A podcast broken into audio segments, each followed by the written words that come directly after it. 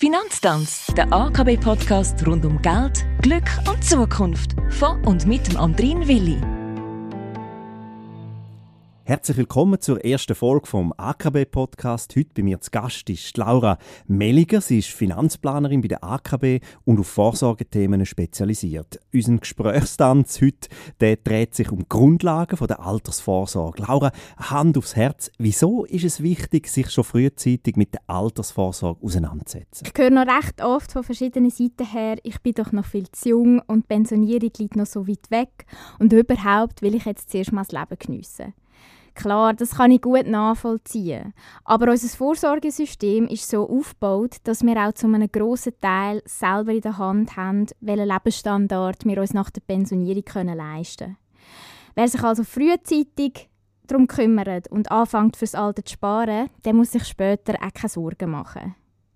Ja, jetzt denken sich vielleicht die einen oder anderen, ja, was interessiert mich das Leben in 20, 30 Jahren?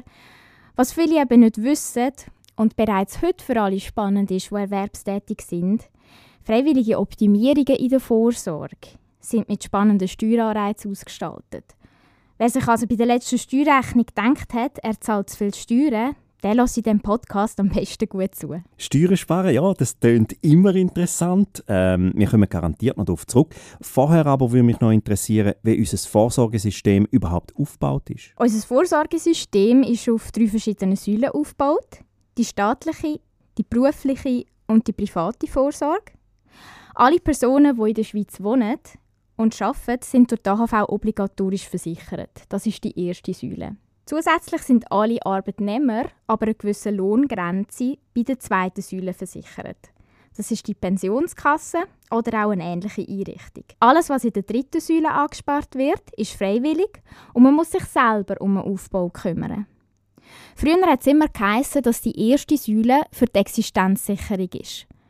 Die zweite Säule soll den Lebensstandard aufrechterhalten Das ist leider heute nicht mehr so. Und darum ist es umso wichtiger, dass wir alle eine dritte Säule haben, damit wir uns nach der Pensionierung nicht einschränken und unseren Lebensstandard verändern müssen. Man hört ja immer wieder, dass das Rentenalter erhöht werden müsste, unsere Altersvorsorge reformiert werden sollte. Warum ist das so? Einerseits werden wir ja alle immer älter, das Rentenalter ist aber gleich geblieben und nicht an die steigende Lebenserwartung angeglichen worden. Das bedeutet im Umkehrschluss, dass die gleichen Rentenleistungen während einer längeren Dauer gezahlt werden Ein weiterer Grund ist, dass die Pensionskasse den Versicherten das Guthaben verzinsen muss.